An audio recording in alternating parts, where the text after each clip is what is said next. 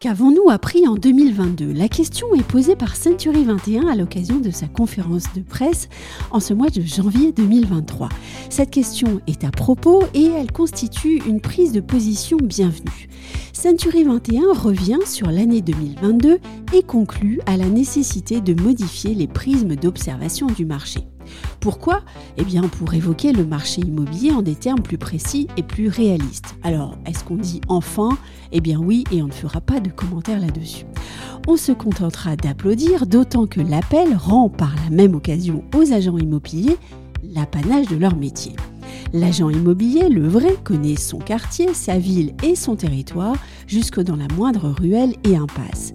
Et il n'est sûrement pas un moteur d'évaluation, un iPad avec deux jambes mais sans tête. Bref, Century 21, comme d'autres groupes et syndicats en ce moment, note le retournement du marché immobilier en 2022. C'est une première depuis 10 ans sur un marché qui n'avait fait que croître sur l'ensemble de ses paramètres. Mais il n'y a là en fait aucune véritable information déroutante, si ce n'est à notre sens que le mot retournement semble encore un poil trop fort pour évoquer la nouvelle situation.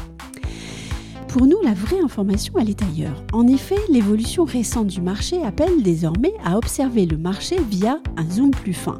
Un zoom, nous dit Century 21, qui s'applique sur trois plans. Tout d'abord, le zoom temporel. Ce zoom temporel appelle à observer les marchés immobiliers mois par mois au cours d'une même année. Et si on voulait des preuves ou une preuve en 2022, eh bien elle serait dans le retournement du marché en juin-juillet, mais aussi sur le constat de prix en décembre inférieur à ceux de janvier 2022. Zoom temporel d'un côté, zoom spatial de l'autre. On le sait, l'observation des prix au mètre carré en France ne permet plus de distinguer avec intelligence et véracité les disparités entre régions, départements et villes.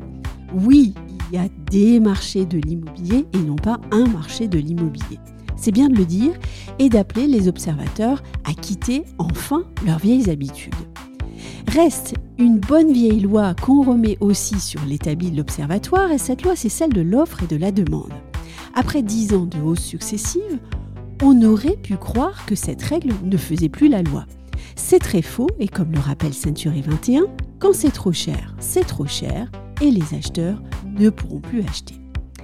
Bref, l'année 2022 a été marquée par un retournement du marché à compter de l'aider, nous dit Century 21, une évolution sensible causée par de multiples facteurs sur lesquels on ne reviendra pas ici, mais dont le principal effet est de conduire chacun à modifier ses habitudes d'observation et à zoomer, et puis aussi à rappeler à chacun que l'agent immobilier, c'est un homme de terrain, c'est un professionnel du logement sur un territoire donné.